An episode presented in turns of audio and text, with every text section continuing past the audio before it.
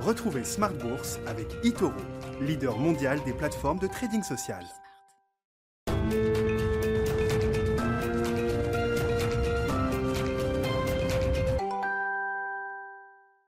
Smart Bourse, c'est votre double dose quotidienne de marché sur Bismart en direct à la mi-journée 12h30 13h et le soir la grande édition, le grand digest de l'information économique, financière et boursière pendant une heure à partir de 18h30. Au sommaire ce soir, des marchés qui sont encore positifs en Europe avec un, CAC 40, une bourse de Paris qui euh, surperforme toujours les autres indices européens, le DAX ou l'Eurostox euh, notamment. Paris et les autres marchés boursiers qui profitent toujours de ce phénomène de rotation qui a été phénoménal sur la journée d'hier et qui se prolonge aujourd'hui.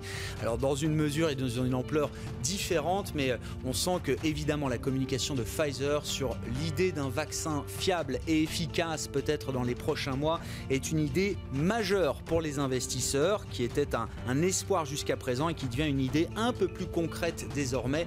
On reviendra évidemment très largement sur ces mouvements de marché phénoménaux, encore une fois, hein, qu'on ne voit peut-être euh, qu'une fois tous les 10 ans et encore avec nos invités de Planète Marché qui seront avec nous pendant 40 minutes euh, en plateau. La vedette du jour, une des vedettes du jour dans le secteur des foncières commerciales, c'était Unibail Rodamco Westfield avec une actualité particulière puisque vous le savez, depuis ce matin, le projet euh, Reset présenté par le management qui euh, prévoyait notamment une augmentation de capital de 3,5 milliards d'euros n'a pas rencontré la majorité suffisante au sein des actionnaires rassemblés en, en assemblée générale.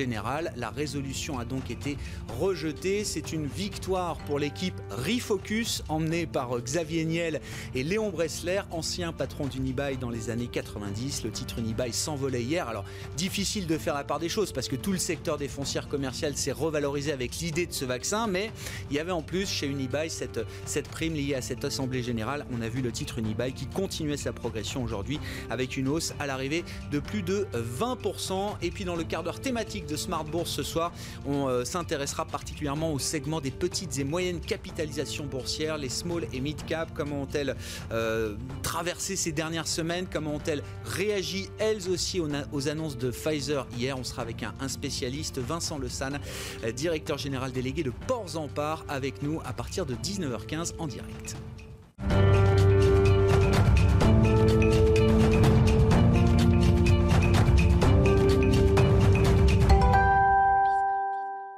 Résumé complet de la séance du jour en Europe et à Paris avec une séance à nouveau positive, un CAC 40 qui euh, clôture au-delà des 5400 points ce soir. Les infos clés donc résumées par Nicolas Pagnès depuis la salle de marché de Bourse Directe.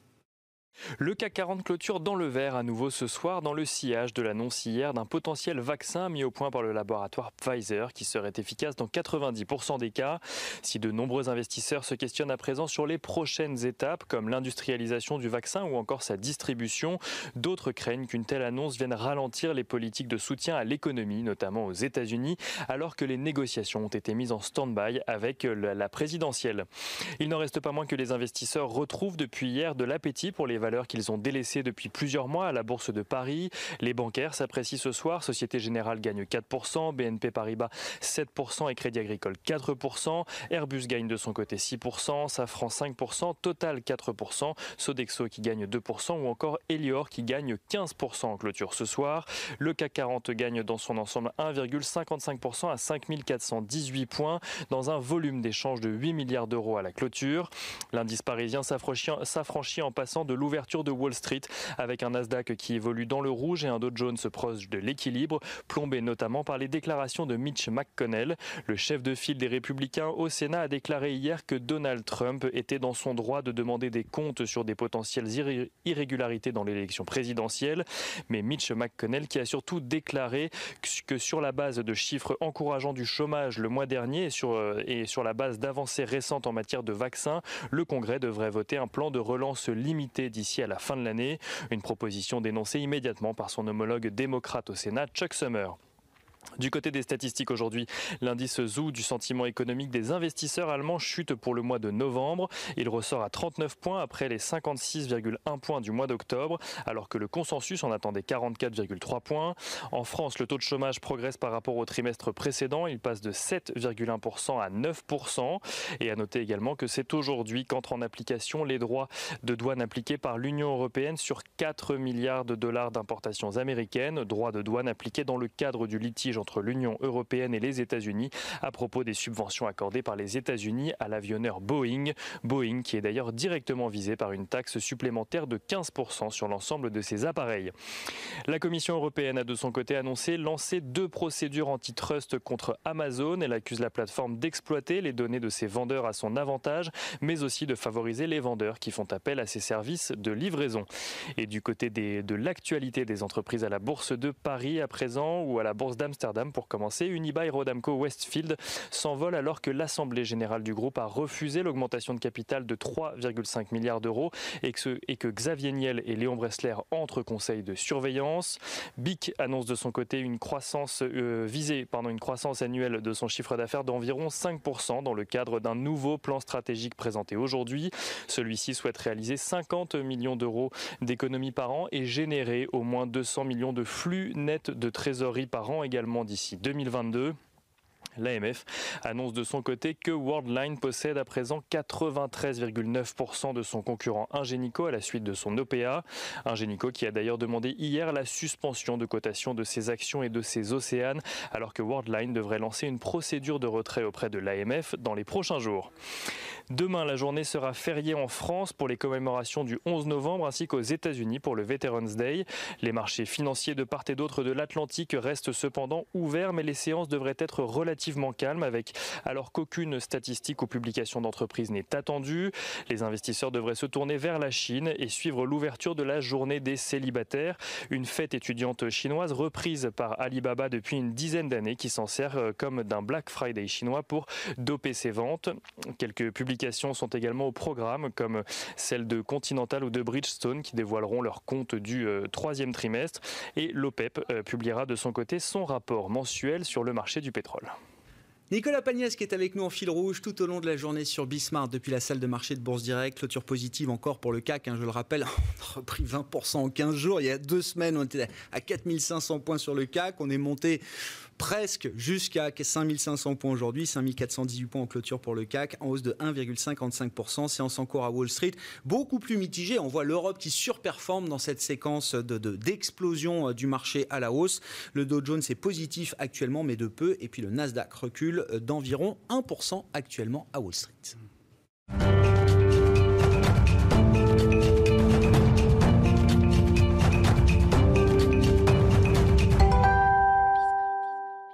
Planète Marché, la discussion de marché pendant 40 minutes chaque soir dans Smart Bourse avec nos invités en plateau. Pierre-Alexis Dumont, le directeur action et convertible de Groupama Asset Management, est avec nous ce soir. Bonsoir et bienvenue Pierre-Alexis. Bonsoir Grégoire. Alexandre Taïeb à nos côtés également en plateau. Bonsoir Alexandre. Bonsoir. Merci d'être là. Vous êtes gérant chez Sycomore Asset Management.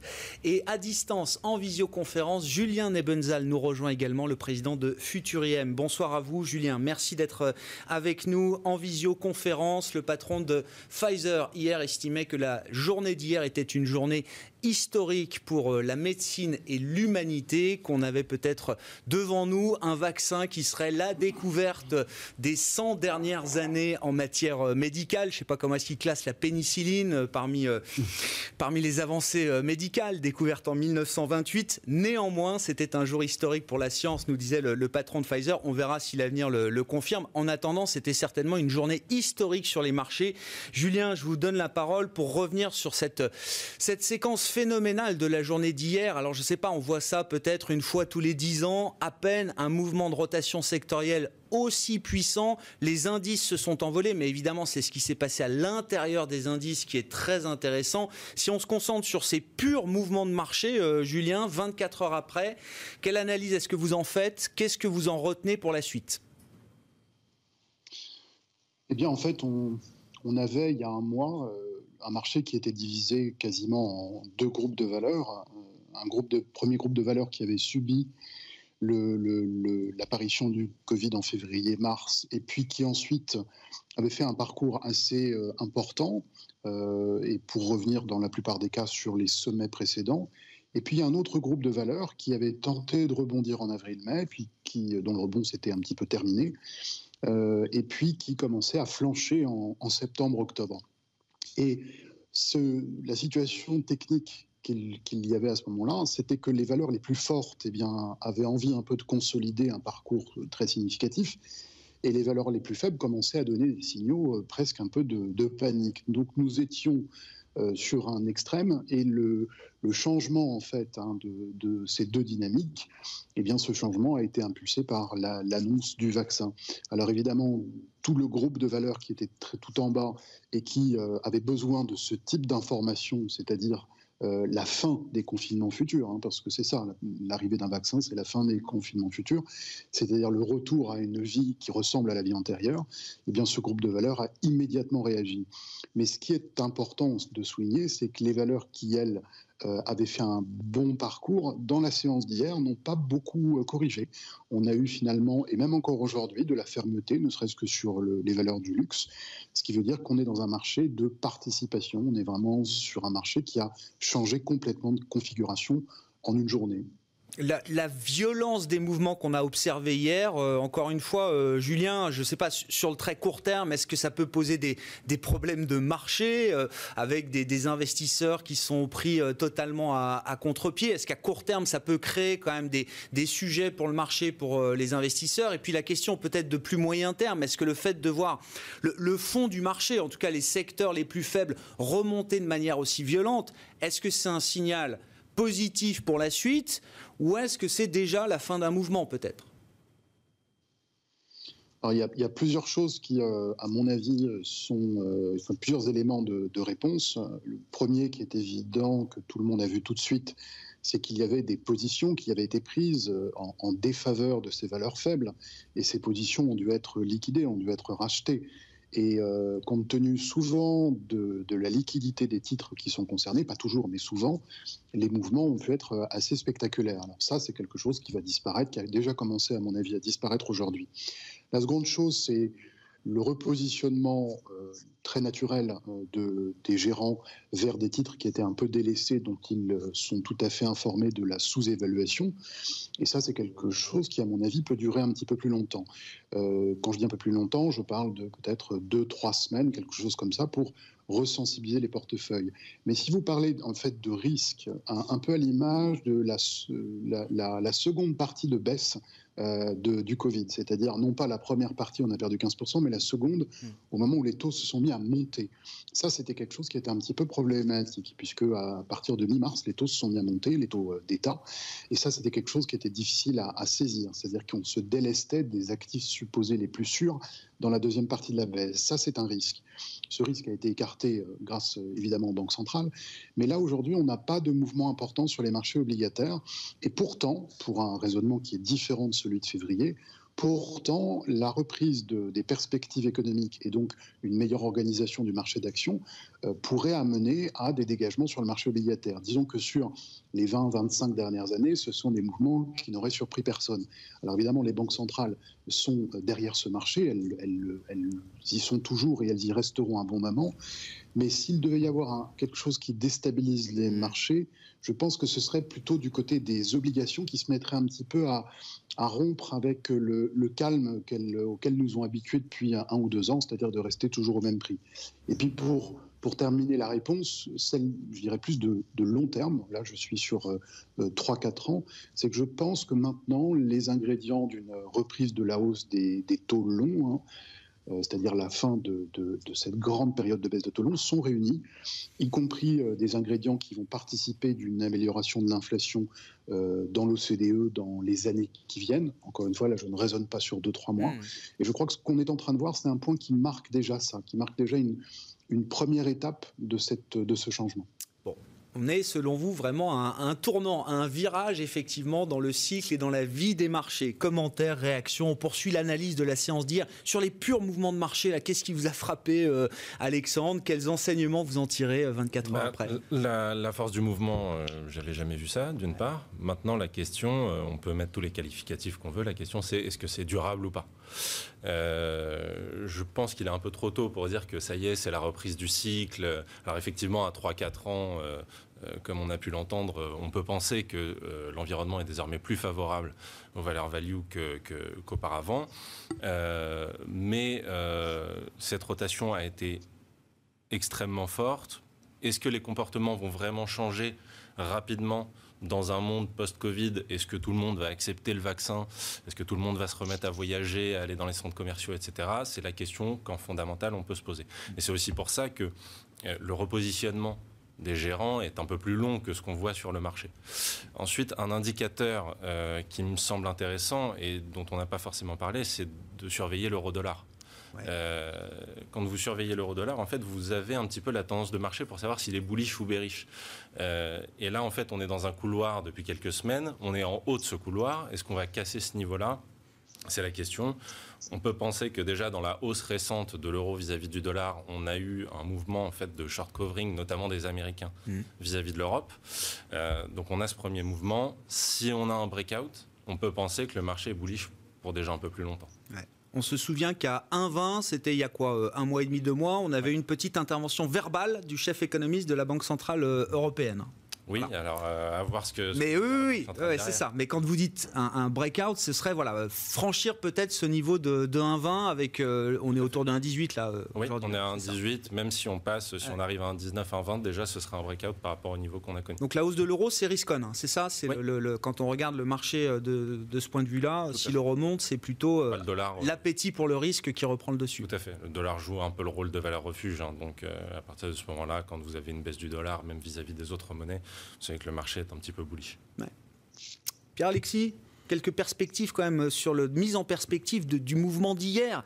Je sais pas, ça nous ramène quoi? Des mouvements qu'on a pu observer peut-être en 2009 Ah non, c'est du non non, c'est du jamais vu. C'est du jamais vu. D'accord. Au moins c'est clair. Très bien. non non sur sur les, le, différentiel entre les styles, c'est du jamais vu. Voilà. Après sur sur des mouvements de marché, il y a eu des mouvements de marché extrêmement forts de ce type. Hein, ça c'est déjà. Oui, des indices qui prennent plus 5, plus 8, ça d'accord. Mais le, la rotation, la rotation, non, c'est du jamais vu. Mais, mais après, l'écartement était aussi, euh, était aussi extrême. Donc, on, je, je, pense que ça se comporte, comporte assez bien un, un, séisme. Vous avez eu un choc qui est lié à, à, l'annonce du, du, vaccin. Ce choc, ah, vous avez une première secousse qui est extrêmement forte, et après, vous allez avoir une, une, une, une série de, de, de, plus petites secousses. La première secousse, c'est des éléments techniques. Ça, c'est sûr, avec un effet élastique qui est très fort. Donc, tous les secteurs qui ont le plus souffert boursièrement rebondissent. Tous les zones qui ont le plus souffert boursièrement rebondissent. Donc c'est l'Europe versus les US. Euh, et on le voit, c'est beaucoup aussi un effet de liquidité, puisque si vous regardez par segment de marché, les, les grandes valeurs ont quand même largement surperformé les petites valeurs. Et ça, c'est des effets de liquidité. Vous avez beaucoup de paniers derrière. On, l'évoque souvent ici, hein, des ETF et des, choses comme ça. Donc avec des, paniers de valeurs qui sont vendus et rachetés, qui sont des, paniers de positionnement où, on a eu un, phénomène de rééquilibrage. Je suis complètement d'accord avec ce qui a été dit. ce phénomène va se calmer assez rapidement. on a eu un, effet extrême, on va encore en avoir pendant 2-3 jours, mais après, on, aura un effet moins extrême. Et après, naturellement, il y a quand même, en effet, on a, on a une date. On a une date à la fin du, confinement, entre guillemets. Et donc, cette date permet euh, enfin aux investisseurs de se projeter. C'est quoi la date? De quelle date vous parlez ah, C'est a priori. Le, vaccin, le calendrier du vaccin, d'accord, c'est ça, ok. ok. Donc a, priori, ça On attend des éléments sur la safety encore du vaccin de, Pfizer, hein, peut-être dans les il y a des éléments, jours. Mais, il y a des éléments d'incertitude. Mais on peut avoir d'autres euh, d'autres annonces très favorables aussi sur le vaccin. Il y a d'autres. C'est pas les seuls engagés. Donc, a priori, euh, restons dans le, dans, le scénario central qui est le plus probable, c'est qu'on ait quand même quelque chose qui permette de vacciner en masse à horizon mi-2021 euh, les populations de telle façon à retrouver une marge de l'économie beaucoup plus normalisée. Et donc à partir de ce moment-là, vous avez une date de fin, ça permet aux investisseurs de se projeter. Mais et, donc de se projeter et donc de rééquilibrer entre l'économie physique et l'économie digitale. Donc il y aura, ou il y a peut-être même déjà, des réallocations stratégiques dans, les fonds, dans les allocations.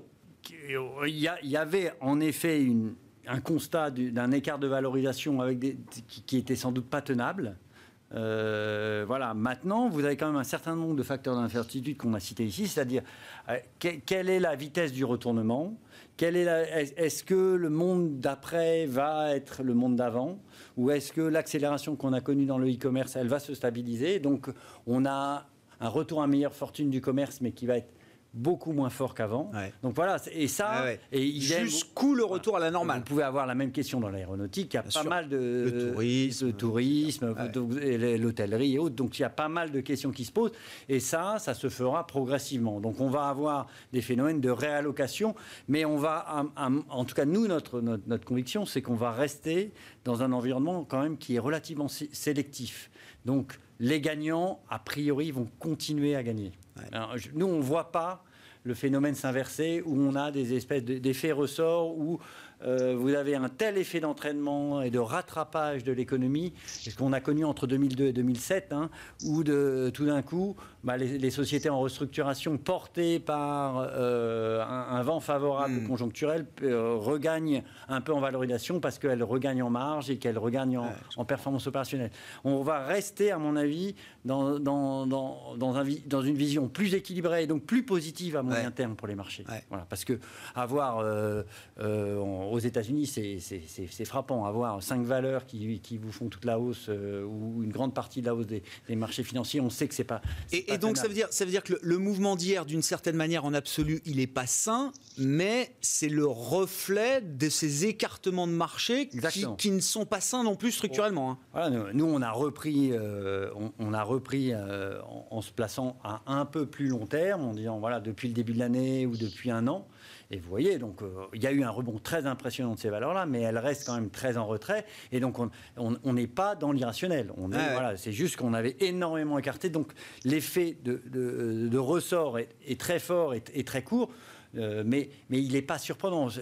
Euh, on pouvait s'attendre à, avoir cet effet-là, mais normalement dans des marchés moins écartés sur plusieurs jours ou plusieurs semaines, là il a lieu en un jour. C'est ça la différence. ce qui montre bien, parce que l'idée du vaccin, elle est quand même présente depuis le départ, d'une certaine manière. On a déjà eu des, premières communications qui avaient fait bouger le marché, pas du tout dans l'ampleur de la, de la science d'hier, mais on se demandait jusqu'où est-ce que le marché a intégré l'idée d'un vaccin, le calendrier d'un vaccin, finalement, cette idée-là, elle était, elle était loin d'être complètement euh, intégrée. Oui, un mot encore, Pierre. Oui, mais c'est parce que euh, pourquoi C'est à cause de la deuxième vase dont tu as parlé, septembre-octobre. Si on avait en septembre, on commençait à valoriser ça, et là, le reconfinement en Europe qui a refait ah, plonger ces valeurs-là. Retour à la case départ. Et de retour à la case départ, et là, du coup, du coup, violence du choc. Est-ce qu'on rentre, parce que tout le monde quand même s'intéresse effectivement aux aspects un peu sanitaires, euh, scientifiques, médicaux, est-ce qu'on entre dans un momentum de, de bonne nouvelle là sur le front euh, du, sanitaire et des traitements et des vaccins. Pfizer étant un peu l'éléphant dans la pièce d'une certaine manière. Oui, je ne sais pas si on rentre dans un momentum durable de très bonnes nouvelles, mais en tout cas, on a eu de très bonnes nouvelles concentrées sur une même journée. C'est-à-dire qu'on a eu euh, plusieurs bonnes nouvelles dans une seule bonne nouvelle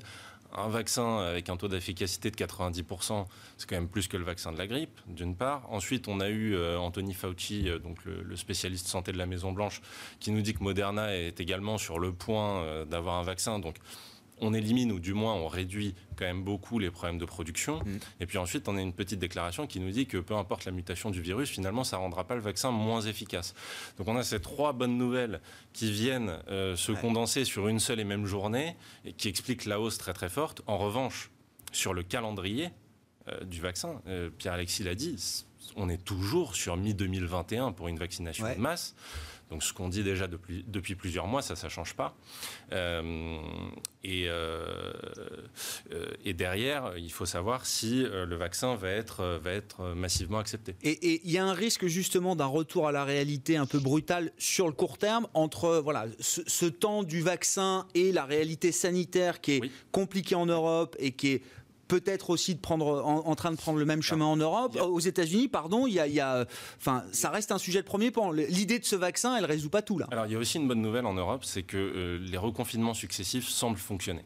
On a quand même une baisse du nombre de cas quotidiens assez franche depuis 2-3 jours, hein, c'est très récent, que ce soit en France, en Espagne, en Allemagne, dans les pays qui même font un confinement dit light. Mhm.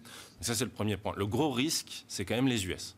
Parce qu'aux US, il n'y a pas de confinement, on est à 130 000 cas par jour, et on a quand même assez peu de testing par rapport aux pays d'Europe. Mhm. Donc en fait, euh, c'est peut-être deux ou trois fois plus le nombre de cas quotidiens. Donc est-ce que Biden va pas arriver en disant, déjà il a annoncé que le vaccin, la mise en place du vaccin serait longue, donc euh, niveau discours vis-à-vis des marchés, il y a encore un peu de travail à faire. bien sûr. globalement, il a essayé de tempérer un peu le propos.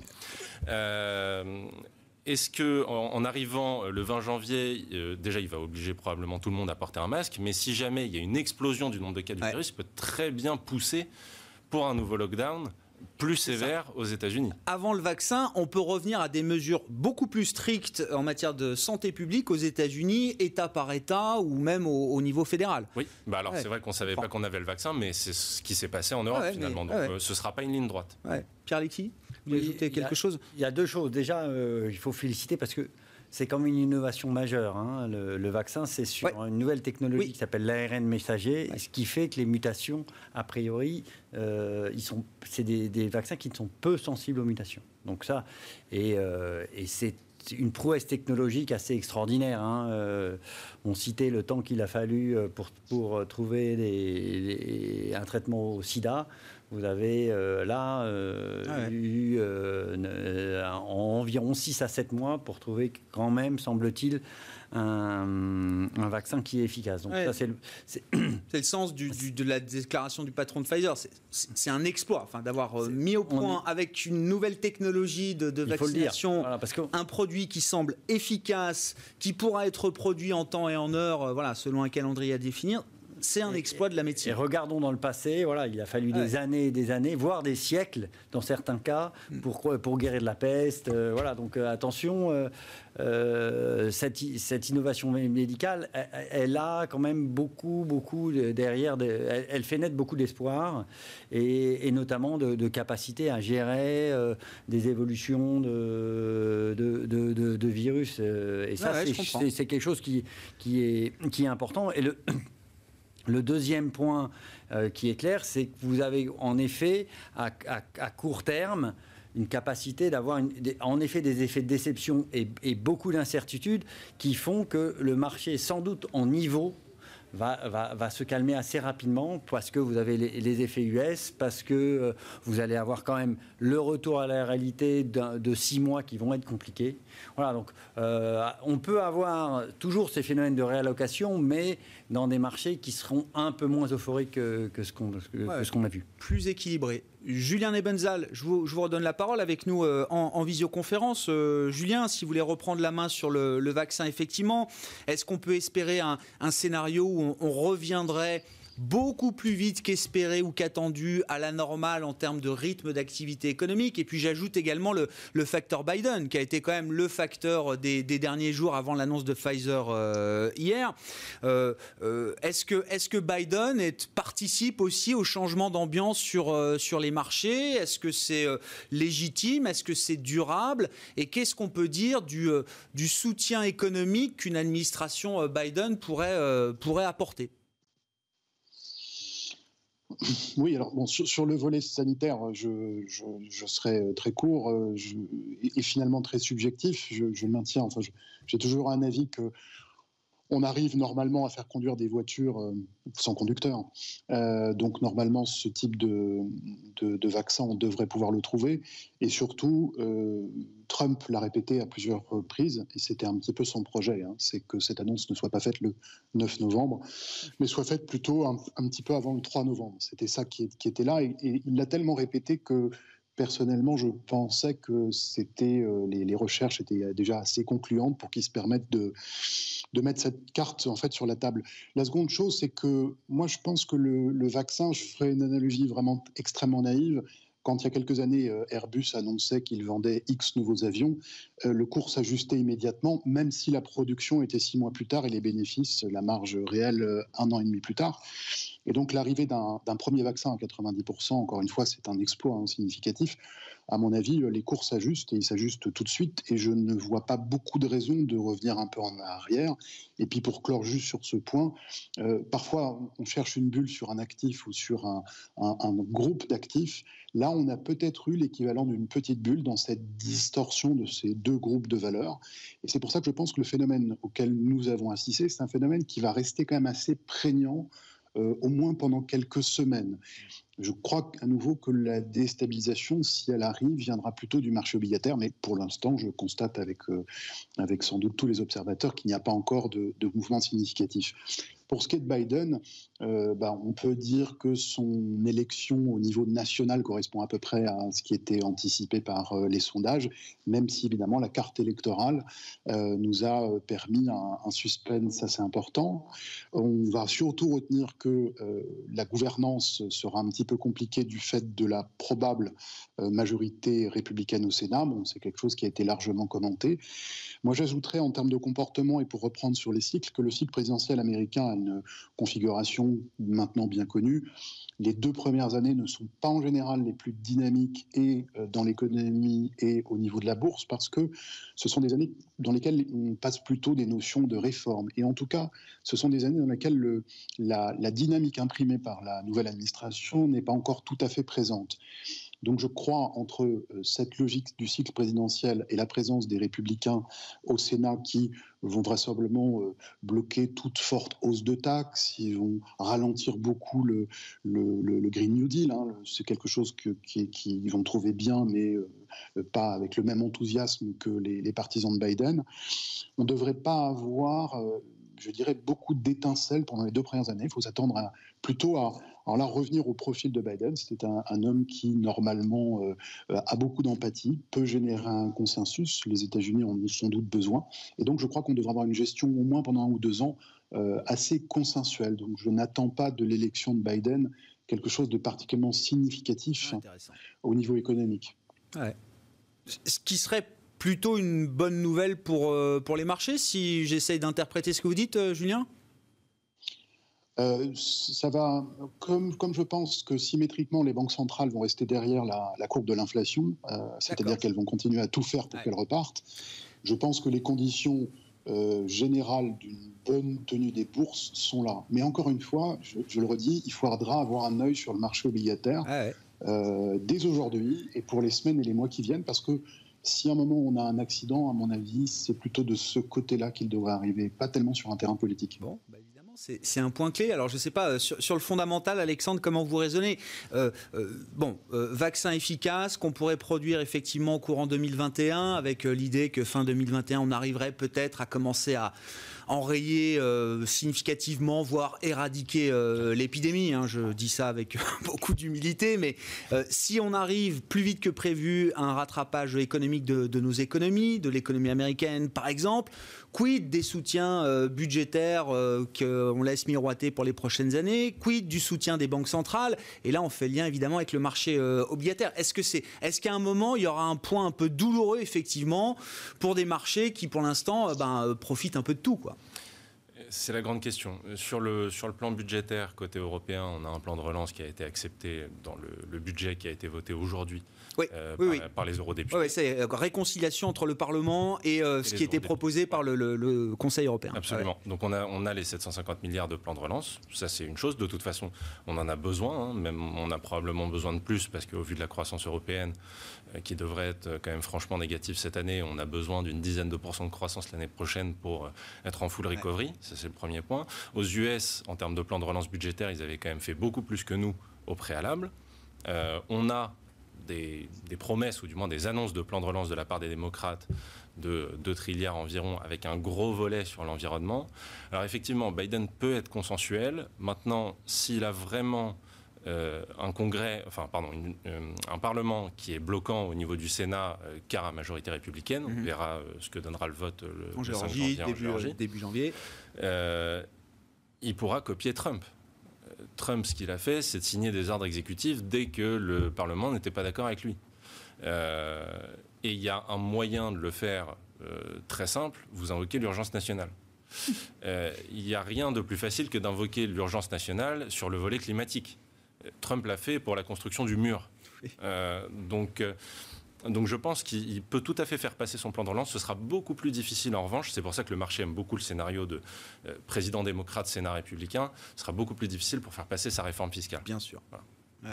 Donc ça, c'est un peu le, scénario idéal. Mais vous êtes convaincu que ces soutiens budgétaires, monétaires qui sont annoncés aujourd'hui, même avec l'idée d'un vaccin et l'arrivée d'un vaccin, c'est quelque chose qui restera en place longtemps dans le, cadrage macro-financier euh, je, regarde les investisseurs. Je pense que Biden a besoin de bien démarrer son mandat après euh, toute la phase d'incertitude. On a encore de l'incertitude au niveau de la passation de pouvoir.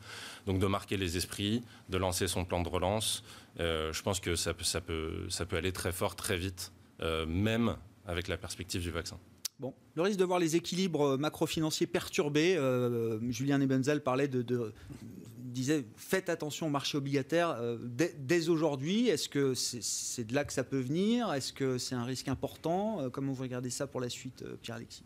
C'est sûr que si, vous prenez les normes historiques, les, taux négatifs, voilà, c'est quelque chose qui n'existe pas dans les livres. Hein, donc, et maintenant, on s'y est habitué, mais clairement, si on a un retour à la normale des économies, il n'y a pas de raison que ces, taux restent aussi bas. Euh, Ils étaient déjà négatifs avant le Covid, hein, je le rappelle quand même. Hein, ils ne sont pas devenus négatifs à cause du Covid, mais, le Covid nous a fait dire que ça allait devenir une norme. Ce, qui veut dire par là, c'est que le niveau de soutien voilà, euh, des, des, banques centrales, il, faut, il faudra un niveau de soutien très fort des banques centrales, sans doute, pour, euh, pour, pour, pour rester à ces niveaux de taux euh, si on a des fonctionnements, un fonctionnement économique plus normalisé. Voilà, parce que euh, il y a un moment quand même euh, où vous faites la part des choses. Et, et donc à un moment, vous dites cette action, cette agressivité permanente des banques centrales, elle sera un peu moins forte. Sans oui, mais, mais c'est dans un scénario et il faut voir, faut, voir plutôt à mon avis le, le, verre à moitié plein. C'est dans un scénario où il y a un retour à la normale des économies, un retour à la normale du fonctionnement des économies, un peu plus d'inflation sans doute. Et, ça, c'est plutôt positif. Donc, en effet, il y aura des effets de, euh, de, balancier. Voilà. Euh, il ne faut pas qu'il soit trop violent parce que là, on, aurait une très forte, on aurait très, très vite des très fortes problématiques budgétaires. Hein. ça, c'est sûr. Hein, mm. Si les taux montent très très vite, très, très fortement, bon, les budgets tiendront pas. Donc, euh, mais là-dessus, les, les, banques centrales ont des, ont des moyens illimités. Donc, c'est plutôt euh, pour moi une bonne nouvelle à moyen terme qu'on sorte de ce piège à la liquidité et qu'on sorte du, piège des taux zéro. Donc euh, voilà. Par contre, ça va entraîner des, mouvements de fond entre dans les équilibres entre les segments de marché, entre les actions, les obligations. Oui, c'est clair là-dessus. Euh, mais si, c'est que des mouvements de balancier qui se gèrent sur, sur une durée pas, pas trop brève, c'est tout à fait gérable. Bon, après, on, sait que les mouvements peuvent être très violents. Enfin, des, mini cracks obligataires, on en a vu un peu ces, dernières années. Sur quelques séances, quelques semaines, ça peut être un peu, euh, un peu violent. En partant de niveau aussi bas. Euh, oui, alors c'est vrai que vous partez de niveau aussi bas, donc les effets de duration sont très, sont, sont, très forts. Et c'est vrai que 10-15 BP de hausse des taux, ça n'a plus les mêmes effets que, quand vous aviez les taux à 4. Hein. Ça, c'est sûr. Euh, voilà. après.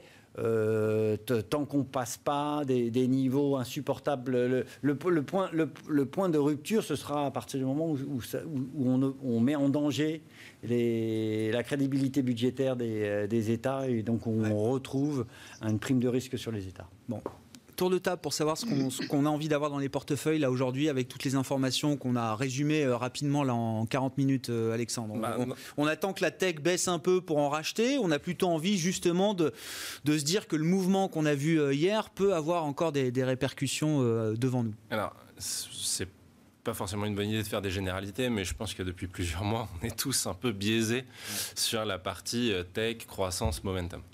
Euh, l'idée stratégiquement, c'est pas de donner un grand coup de volant vers la value tout de suite, mais de commencer à diversifier son portefeuille. Donc pour ceux qui sont très internationaux, qui avaient des biais euh, très fortement pondéré US, notamment peut-être de revenir sur l'Europe. Mhm.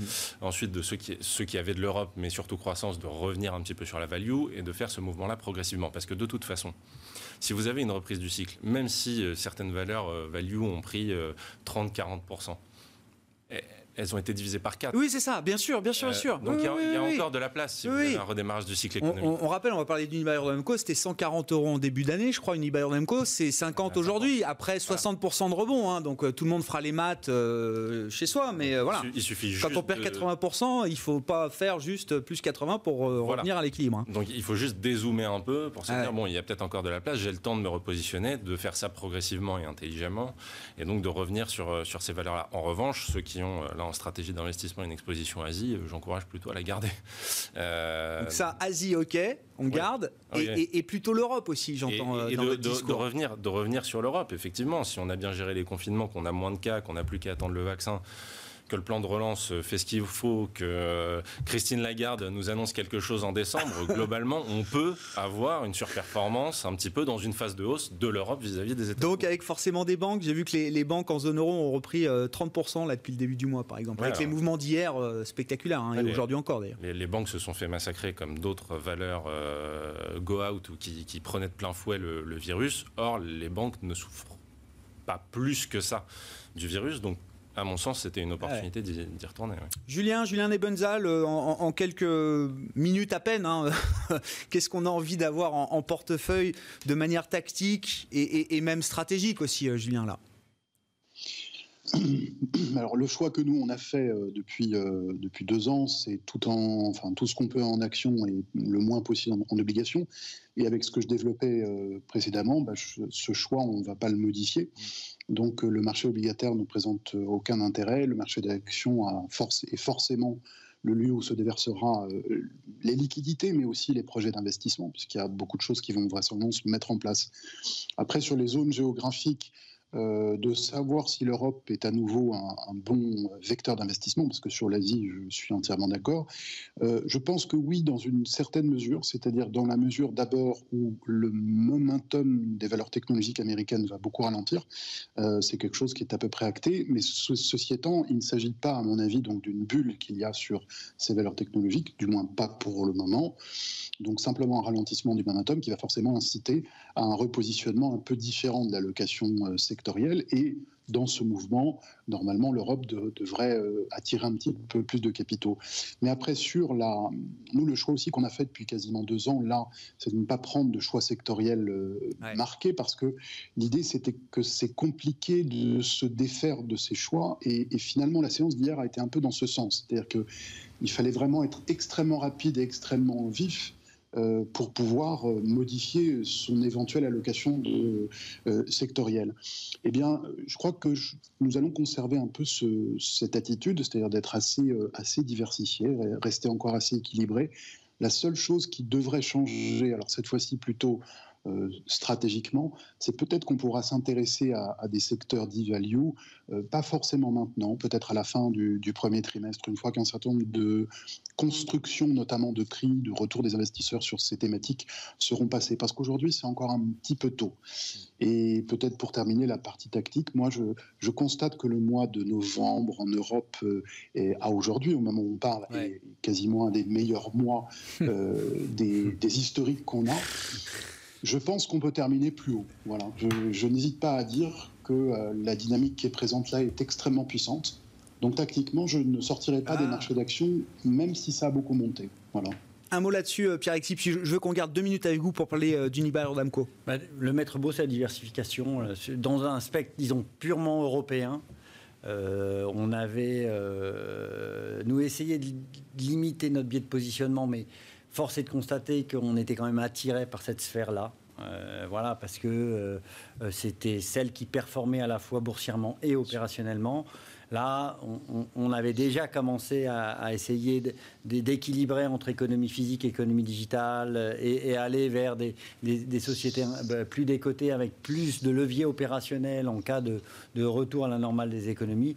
Et, on va continuer là-dessus. Il y a pas, c'est donc limité en effet, disons les, gros biais de positionnement et, se focaliser beaucoup. Euh, euh, c'est un axe fort qu'on a dans nos stratégies sur, les parties de sélection de titres, parce qu'on reste convaincu qu'il y aura quand même d'assez fortes divergences au début, effectivement. entre les meilleurs élèves et les moins bons élèves. On va rester quand même dans un voilà, dans, dans, un contexte. Il n'y aura pas des survivants partout. Où il y a quand même pas mal de ruptures technologiques.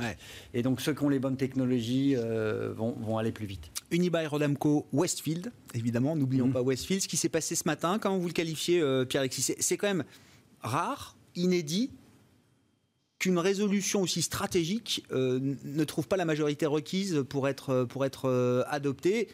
Euh, autrement dit, c'est la victoire de Xavier Niel, de Léon Bressler, d'actionnaires minoritaires qui se sont opposés au projet de recapitalisation euh, porté par le, management. Exactement.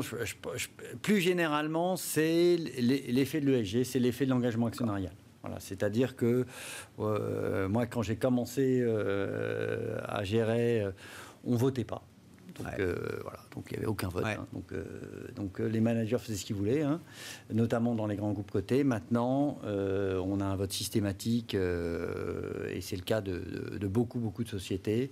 Et, en plus, on vote et on peut renverser la table. Ça, c'est quand même nouveau, ça. Et on vote, et on étudie les votes, et on étudie les AG, et on étudie ce qui est proposé. Et il est sûr que sur, sur cet événement-là, il y a eu une erreur euh, stratégique. la conjoncture n'a pas aidé, hein, c'est clair, hein, mais il y a eu une erreur stratégique qui a été une acquisition, euh, fait un mauvais timing avec peu de due deal, avec une, qualité des actifs qui était très surévaluée. Donc on a vraiment eu une, erreur assez, assez, assez manifeste.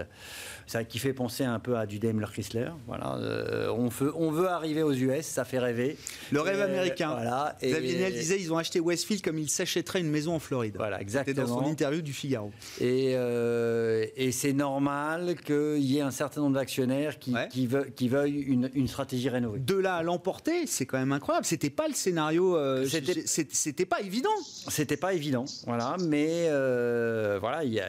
Et le marché salue, salue le fait de cette, démocratie actionnariale et le, rejet du plan reset. Salue. Après, après, il est forcé de constater quand même que euh, c'est pas pour ça que Unibail est sorti de, est, sorti de stratégique dans lequel ils sont mis. Hein. C'est-à-dire que euh, le, le, plan, le, le plan euh, de, Xavier Niel et, de, ses associés, a aussi un certain nombre de risques. C'est pas tout blanc, tout noir. Ça reste quand même une société qui est en très forte difficulté aujourd'hui. Bien sûr. mais il faut saluer quand même euh, la capacité des, actionnaires à, en effet euh, euh, donner un, avis fort par, rapport à une, par rapport à une stratégie qu'on trouve défaillante. Hein. Ça s'appelle les contre-pouvoirs. Donc pouvoir contre pouvoir, c'est plutôt positif. Si on reste effectivement dans cette, cette question démocratique après un, tel désaveu ah, Normalement, c'est un changement de management. Ouais. Eh ben, à suivre. Merci beaucoup, messieurs. Merci d'avoir été les invités de Planète Marché ce soir. Pierre-Alexis Dumont, directeur des actions et convertibles de Groupama Asset Management. Alexandre Taïeb, gérant chez Sycomore Asset Management. Et merci à Julien Nebenzal de nous avoir euh, accompagnés à distance en visioconférence, le président de Futur IM.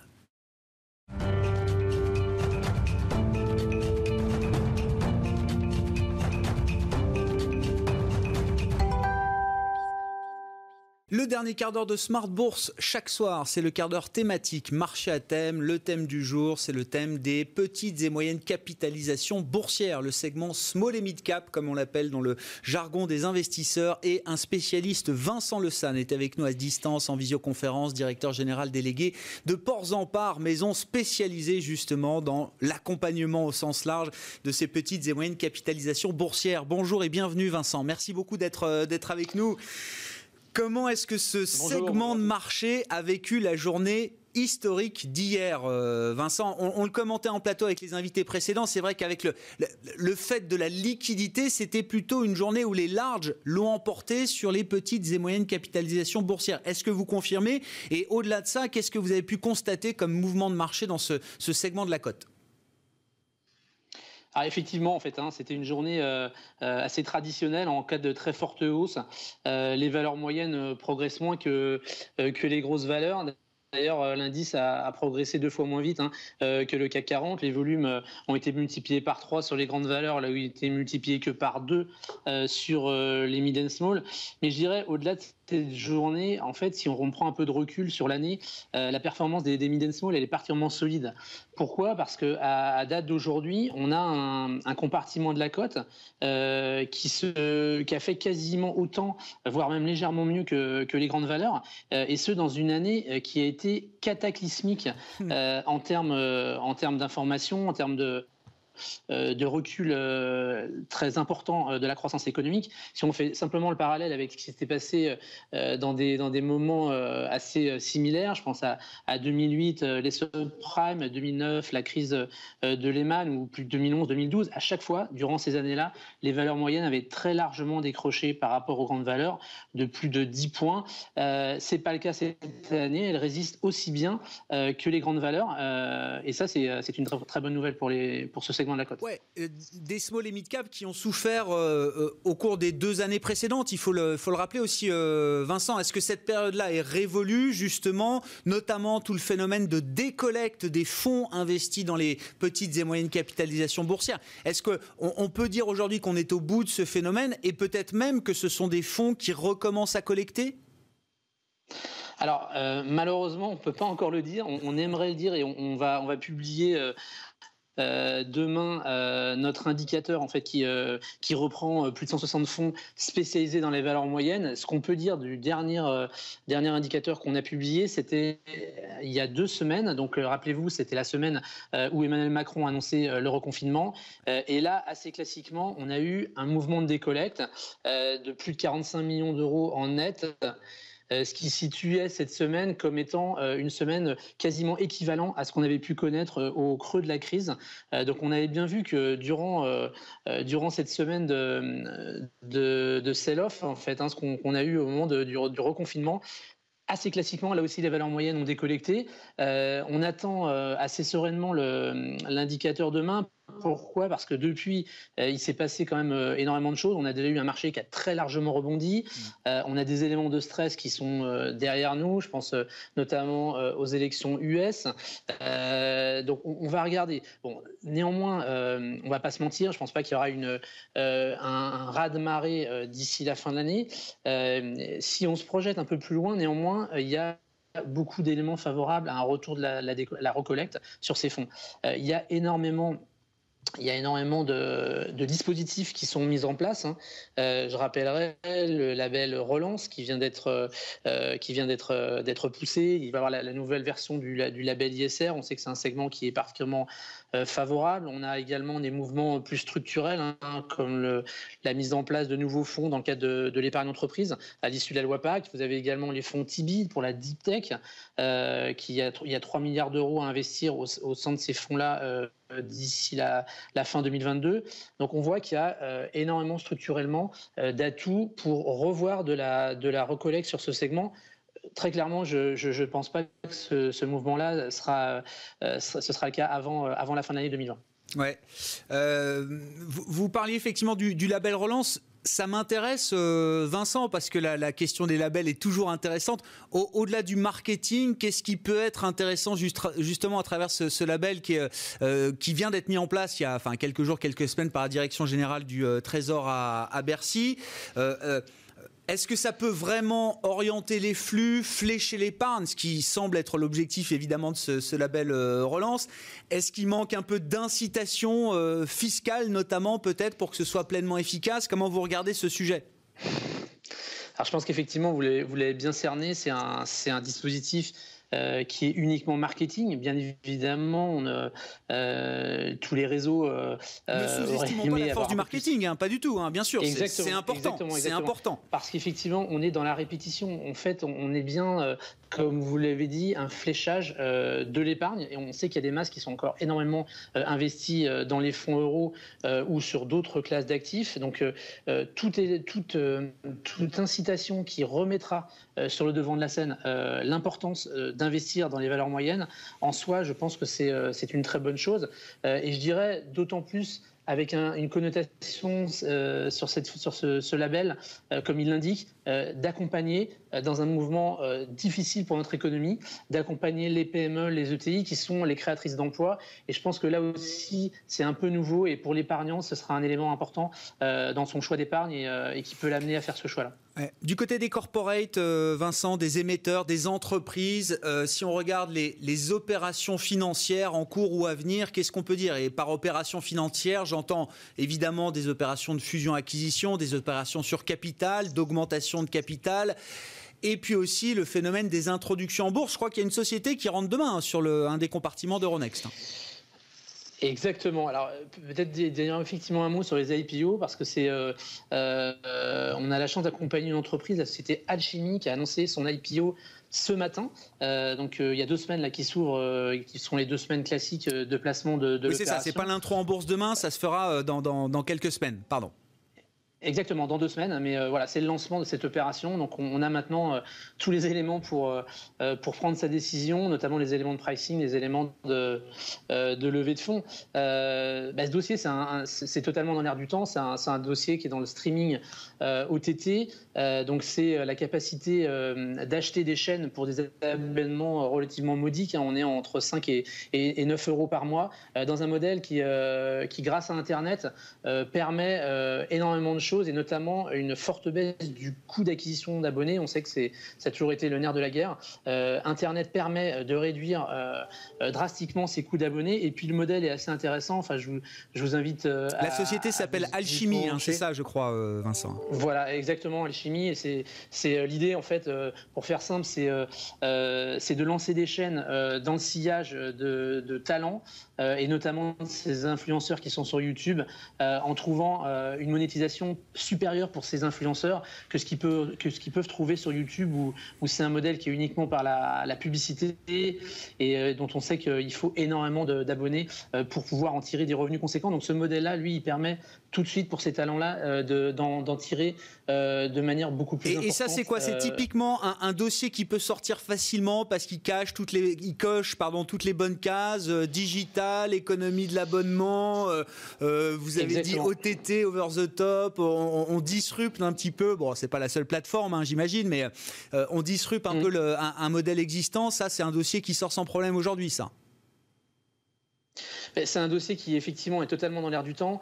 Euh, pour vous donner un seul chiffre, sur le premier semestre, la, croissance du chiffre d'affaires sur cette activité euh, a été, en croissance depuis 50%. On sait que bien évidemment, à l'instar de, l'économie des jeux vidéo, euh, quand vous êtes confiné, quand vous êtes chez vous, vous avez tendance à, aller chercher du loisir sur votre télévision, sur votre smartphone, vos iPads. Donc effectivement, c'est un, dossier qui est totalement dans l'air du temps, qui est euh, également, comme à tout, je pense, un entrepreneur, là aussi, quand je pense si on peut faire un point sur quels sont les IPO cette année, les, quelques rares IPO qui sont venus en bourse.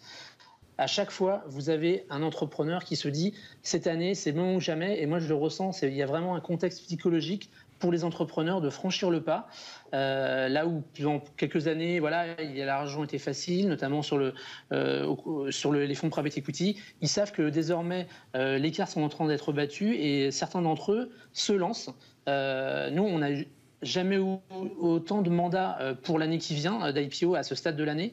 Euh, donc on va réaliser l'IPO Alchimie. On vient de réaliser une première IPO à la rentrée qui était Ecomiam, qui a, qui a là aussi très bien marché. Et, les thématiques qu'on retrouve sur, sur tous ces dossiers-là, c'est, on l'a vu, donc la tech, c'est aussi tout ce qui tourne autour de l'ISR, à savoir pour Ecomiam, distributeur de, euh, de, produits surgelés, c'était le, euh, c'était le local, euh, circuit court. On a également des dossiers sur le réemploi, le reuse dans la technologie.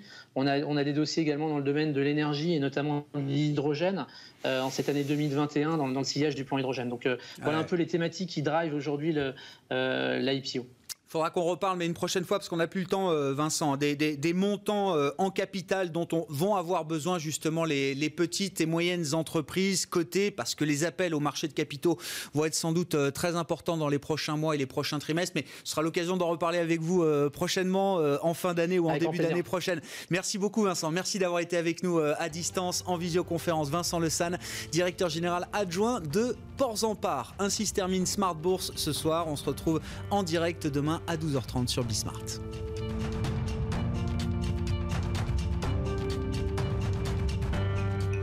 C'était Smart Bourse avec Itoro, leader mondial des plateformes de trading social.